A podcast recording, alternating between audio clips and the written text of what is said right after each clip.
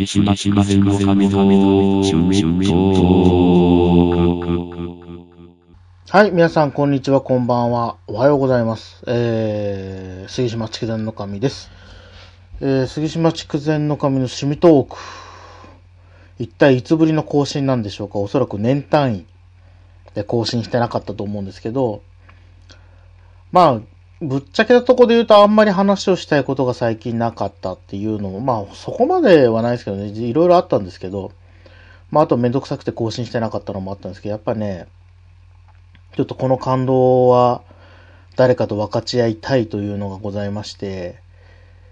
まあ、タイトルの通り、え今回はですね、あの、新エヴァンゲリオン劇場版の感想。ただ、えっと、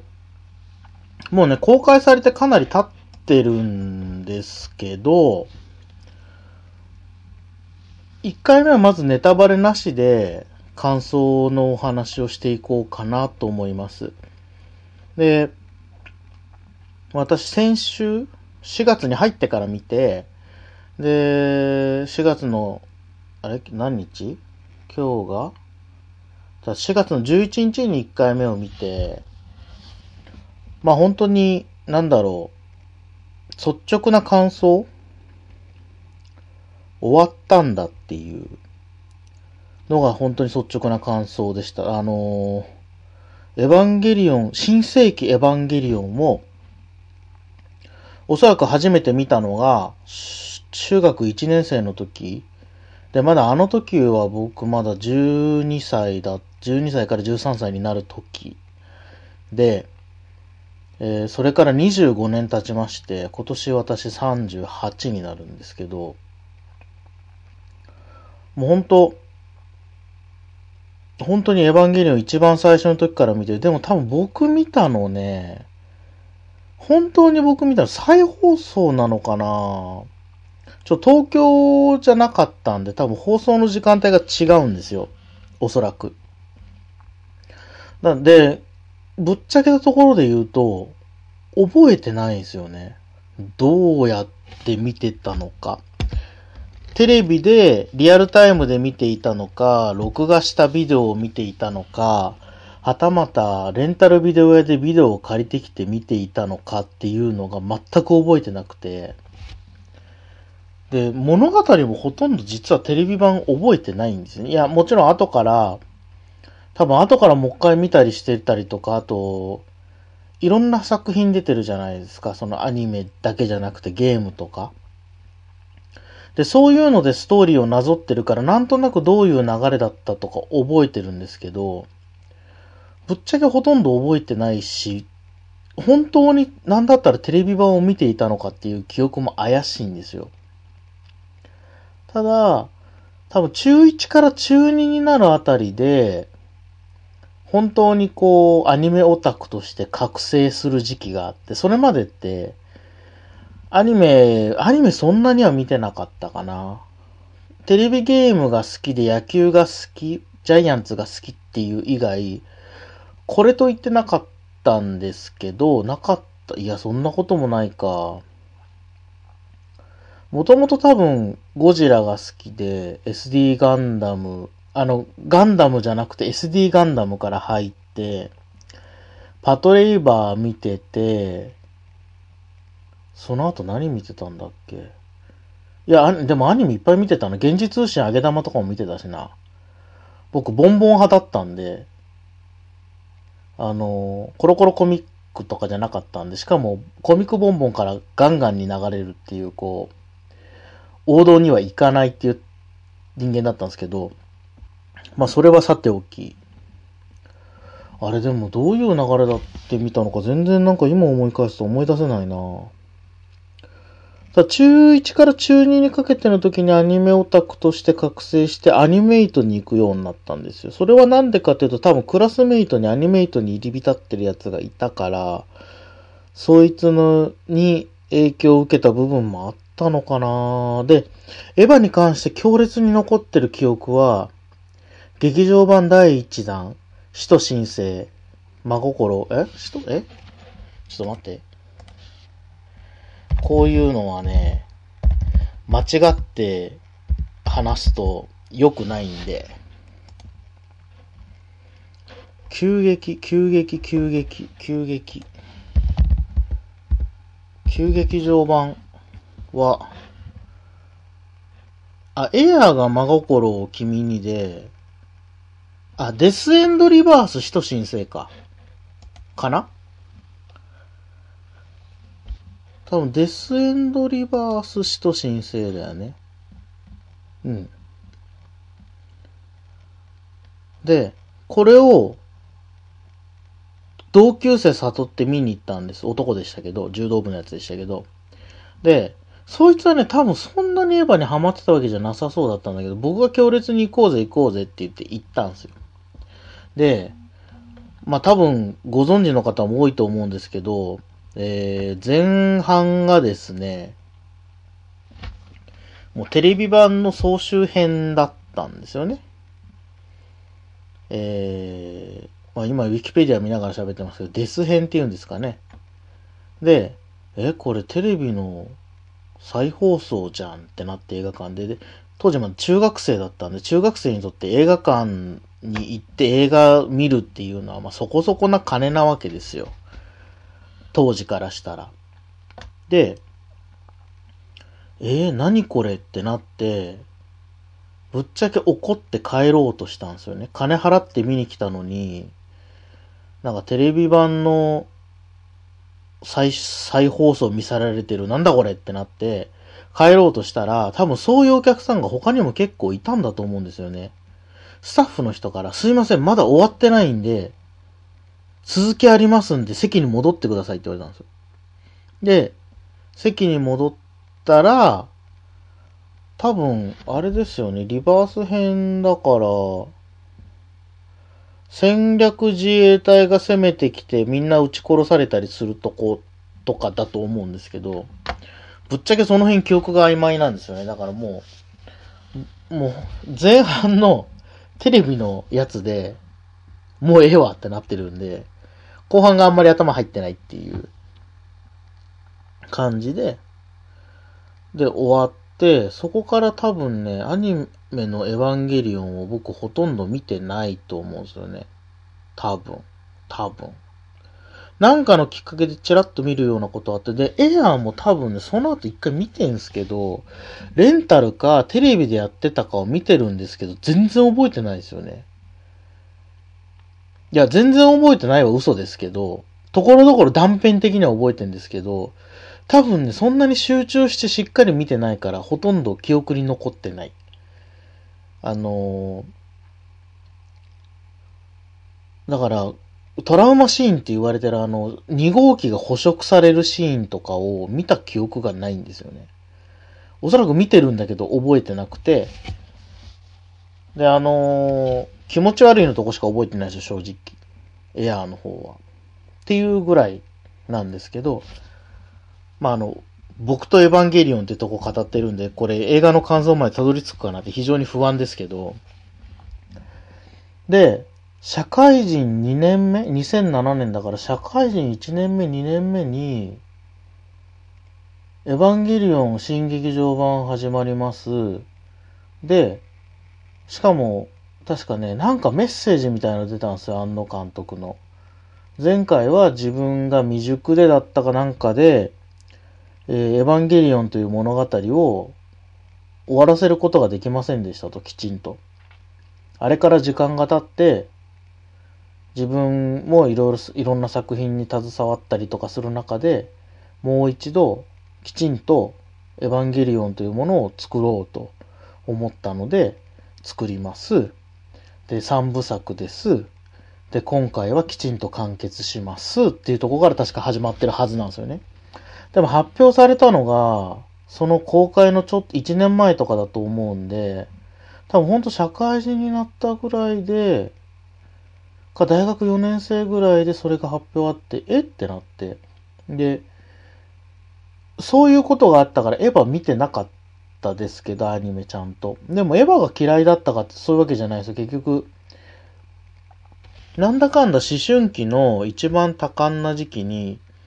一番インパクトのあるアニメってエヴァンゲリオン、エヴァだったので、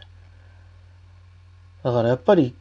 その僕という人間に対してエヴァが与えた衝撃ってやっぱ大きかったし、影響も大きかったと思うんですよね。だから、だから、エヴァ自体が嫌いだったわけじゃなくて、エヴァ自体は好きだったんですよ。アニメを見てなかっただけで。だから、スパロボにもエヴァ出てたし、スピンオフでいろいろ碇シンジ育成計画とか、いろんなゲームとかもいろいろ出たじゃないですか。だからそういうゲームをちょこちょこっとやったりもしたし、あと、碇シンジ育成計画は多分漫画もあったと思うんですよね。それも読んだし、で、あと、エヴァの、違ったかなスパロボのコミックアンソロジーだったのか、エヴァのコミックアンソロジーだったのかが思い出せないんですよ。昔、今ないっすよね、コミックアンソロジーって、あの、ジャンル。多分僕が高校生ぐらいの時にすごいいっぱいあったんですよ。とスパロボは一番多かったんですけど、スパロボをネタにした、要は多分あれって、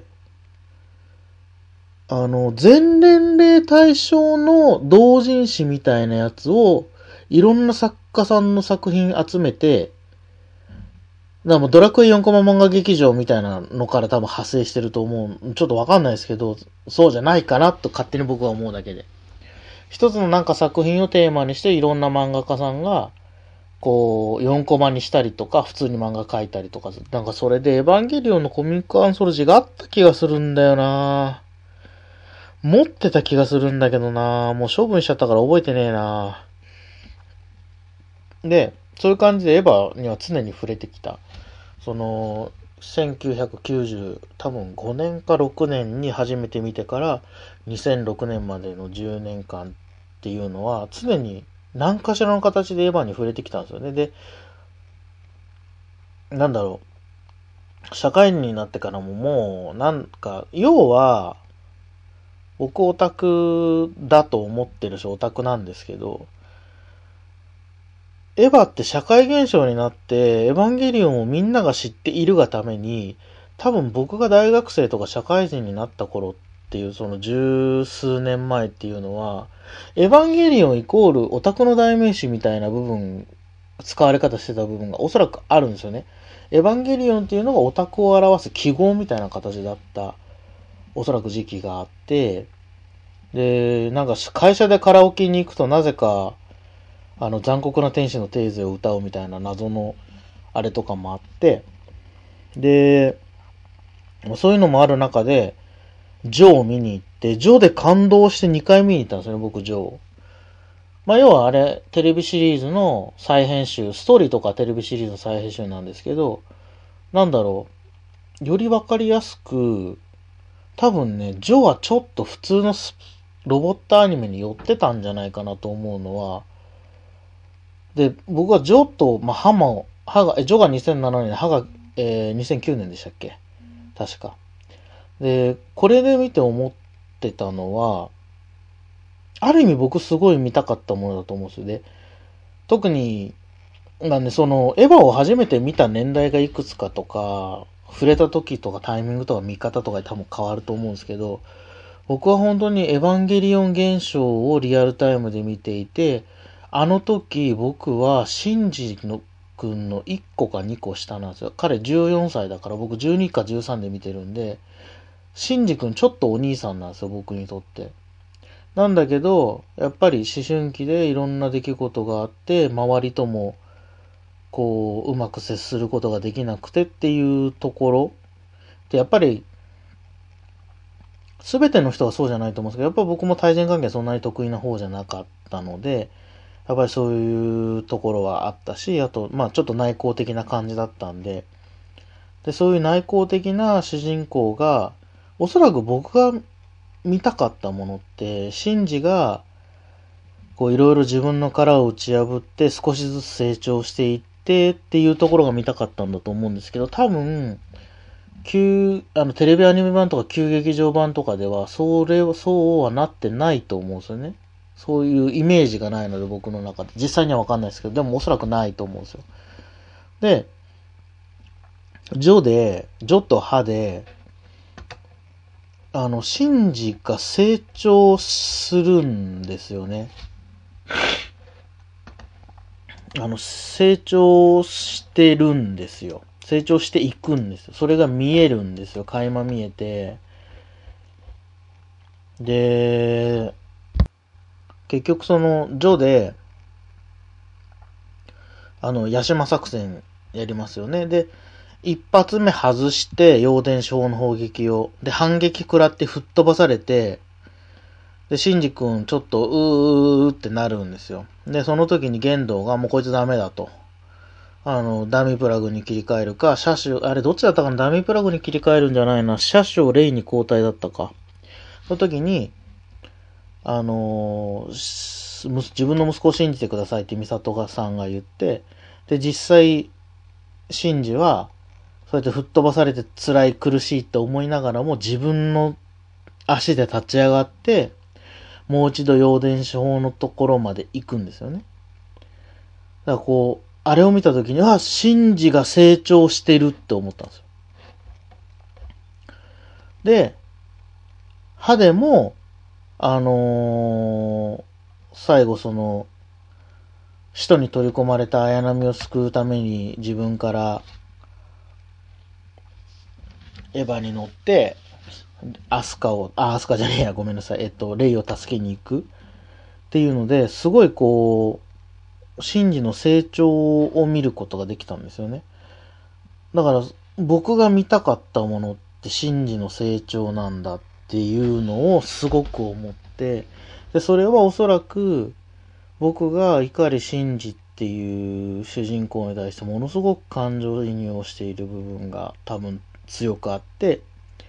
こう自分もそうやってこう成長して乗り越え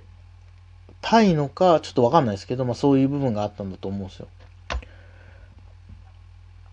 だから、なんだろう、その、今回いろいろ、ポッドキャストとか、いろんなポッドキャスト聞いてて、いろんな感想言ってる人がいるんですけど、やっぱご、僕が同意できる人と同意できない人がいて、で、同意できない人って多分エヴァと関わってきた関わり、過去の関わり方が僕と違うんですよ。で、エヴァとの出会い方とか、エヴァとの距離感みたいなのが、多分、僕と結構違う人たちは全然違う感想を言ってて、割かし近い接し方してた人たちっていうのは近い感想を、こう、抱いてるんだなっていうのが、すごいいろいろ聞いてて思いました。で、まあ、話すごい戻って、まあ、新エヴァを見た感想ですけど、まあ、さっきも言ったかもしれないです。あ、終わってしまうと思ったんですよ。で、今回、多分、エヴァ、なんだろう。今までのエヴァにはおそらくなかったんじゃないかなと思うんですけど、今までのエヴァってそんなに説明なかったと思うんですよね。上波級も全部で、テレビ版とかも。なんですけど、今回の新エヴァンゲキロン、新エヴァンゲリオン劇場版は、すごく説明してくれるんですよね。丁寧に説明してくれて、丁寧に理解させようとしてくれるんですよ。だそれが、うわ、すごいなって、全然違うなって、9から何年ですか ?7 年？経つのかな？で、あとは、今まで多分語られることがなかったことが丁寧に語られる。で、それは、やっぱりその、エヴァンゲリオン、その、新世紀エヴァンゲリオン、えー、使徒申請、エアー真心を君にを通じて、おそらく一度もきちんと説明されなかったことが、すごく丁寧に説明されて、その瞬間に、あ、終わるって思ったんですよ。そしたらもうちょっと目頭熱くなって、で、それはでも感動した涙ではなくて、とうとう終わってしまう。終わらない、僕の中で25年間終わらない物語であった、エヴァンゲリオンっていう物語がついに終わってしまう。やっぱそこの寂しさ、そこの嬉しさと寂しさと両方があって、でそれでちょっとこう涙ぐんでしまったりもしたんですけど、でも、なんだろう。やっぱり意味不明な展開だったところはいっぱいあると思います。で、なんだろうな。僕一人で見に行ったんですけど、周りでこう友達連れとかで見に来ている人たちがいろんな感想を言うんですけど、ああ、こういう感想を抱く人もいるんだなって、こういうの、俺はこういうのが見たかったと、こういうのがあったから満足だみたいなこといろんな人が言ってて、まあそれ人それぞれなんだろうなと思いましたけど、ただ僕はすごくなんだろう、こんなに綺麗にエヴァが終わると思っていなかったので、あ、終わる、終わった。そして、エヴァンゲリオン、終わらない物語であるエヴァンゲリオンと共に生きてきた25年間が終わった。で、そういう意味で14歳のまま時が止まっていた碇シンジと共にいた僕25年が終わったっていう感じがして、感無量だったし寂しかったし、そしてこうなんだろう、本当に自分ともう一度向かい合うみたいな、まあそこまで言うと大げさですけど、ちょっとそういう感想を抱きました。で、ぶっちゃけ Q を見たときに意味わからんと思ったんです。なんだ、またこれかと。俺映画館に行ったときになんやこれって思ったのってまたこれかと思ったんですけど、新エヴァンゲリオン劇場版を見た後は、あ、Q って必要だったんだって思いました。Q があって、Q があったからこそ、新エヴァがあった。で、やっぱ、時間が、をかけた頃こそ、こうやって終わりを見ることができたっていうのはあったのかなと思います。この20、エヴァが始まってからの25年間でいろんなことがあって、で、新劇場版が始まっ、新劇場版が2007年だから、もう今年14年目なんですよね。で、エヴァの、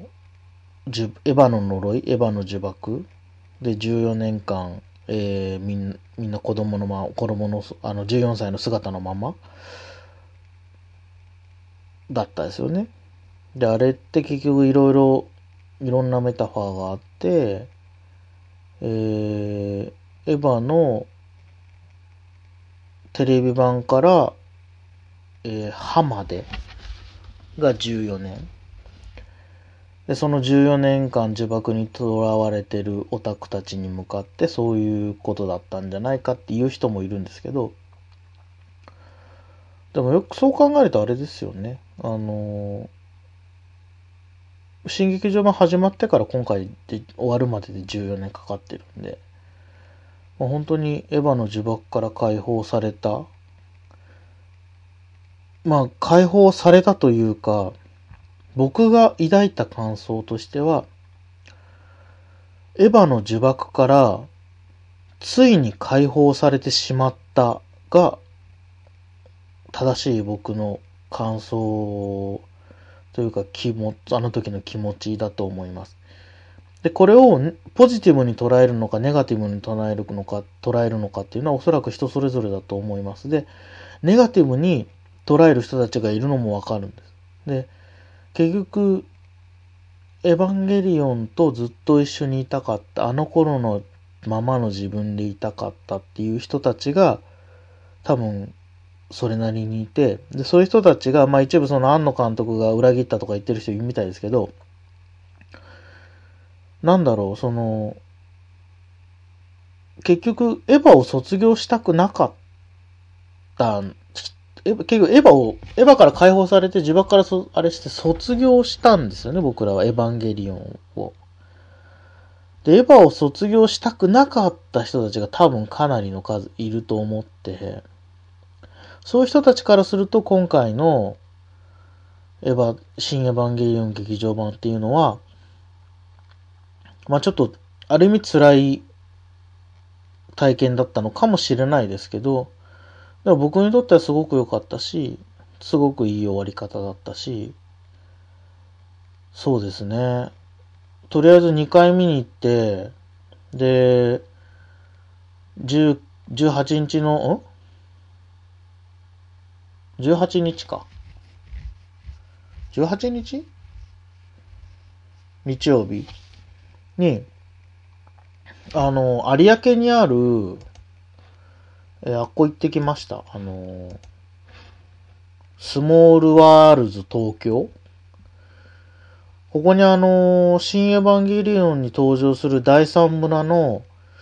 えっと、撮影の時に、えっと、構図とか作るのに使ったミニチュアが、ミニチュアセットが、あの、公開されていて、で、これを僕昨日見てきました。で、もっとすげえなと思ったのは、あのー第三新東京市があるんですよね。だから僕そっちの方が、第三村だけ見に行ったんですけど、あ、第三新東京市あるんだと思って、その、大砲とか出てくるし、あとビルがこうニョキニョキって伸びてくるとことか。で、なんかエヴァの出撃シーンが見れるって言ってたんですけど、なんか僕それよくわかんなくて、人いっぱいいたんで、意外と人いっぱいいたんですよね、このコロナ禍の中。で、まあなんだろうな、あのーエヴァのパンフレット持ってくと映画の1000円で入れるんで、僕、一回家出て行こうと思って、その1000円で見れることを知って、これ、普通に入ると2700円取られるんですよ、大人一人。高いんですよ。でも、パンフレット持ってくと1000円で入れるんで、あのー、良かったです。これは、ここはちょっと、本当はね、友達とか家族とかで行きたいですけどね。で、エヴァ絡みの展示物だけじゃなくて、多分子供すごい好きだと思いますね。あのーちっちゃい時にうちの親が台湾旅行に行った時に、その台湾にその、なんだ、ミニチュアの村みたいなのがあって、多分それテーマパークなんですけど、世界中の都市をミニチュアで再現してるテーマパークみたいなのがあって、そこの動画見せてもらっあの、ビデオ見せてもらったことあるんですけど、ビデオカメラ撮影したやつ。すごい、あの、子供ってああいうの好きですよね、ミニチュアの。だそういうのは、ではね、あの、子供連れとかで行ったらすごくいいと思います。僕、別に結婚してないし、彼女もいないし、子供もいないけど。これ子供はね、行ったらね、ワクワク止まんないっすよ。ここは、あのーちょっと良かったっす。ちょっとおすすめ。あの、エヴァのパンフレット買った人は1000円で入れるんで、ちょっとここはね、行ってみて損はないと思いますね。はい。じゃあ、今回15分ぐらいで終わらせようと思ったらなんか自分語りみたいなところが長すぎて結構な時間経っちゃいましたけど、まあちょっと間を空けて、えっ、と、新エヴァンゲリオン劇場版の、あの、ネタバレありの方の感想を話していきたいと思います。で、まあ、今、ずっと YouTube で考察動画見まくってるんですよ。考察動画を見て見て、いろいろ見て、で、それから、まあ、どうだろうな。あと2回ぐらい見てから、ちょっと感想をお話ししようと思います。まあね、いろいろ最近ちょっと話したいこともできてきたんですけど、まあ、今月入ってから転勤とかあっても忙しくて本当こういうことする余裕がなかったんですけど、また少し気持ち落ち着いてきたんで、ちょっと不定期ですけど更新していこうと思います。はい。では、えー、Twitter やとかいろいろやってますんで、そういうところで、えー感想等々、コメント等々いただければ励みになりますし、えー番組の中、あ、この、ポッドキャストの中でそういうコメントとかも取り上げていきたいと思いますのでよろしくお願いします。じゃあ次回は何の話をしようかな。まだ全然考えてないですけど、あの、いろいろ、あのーまあ、不定期ですけど更新していこうと思いますんで、気長に待っていてください。では、皆さんごきげんよう。さようなら。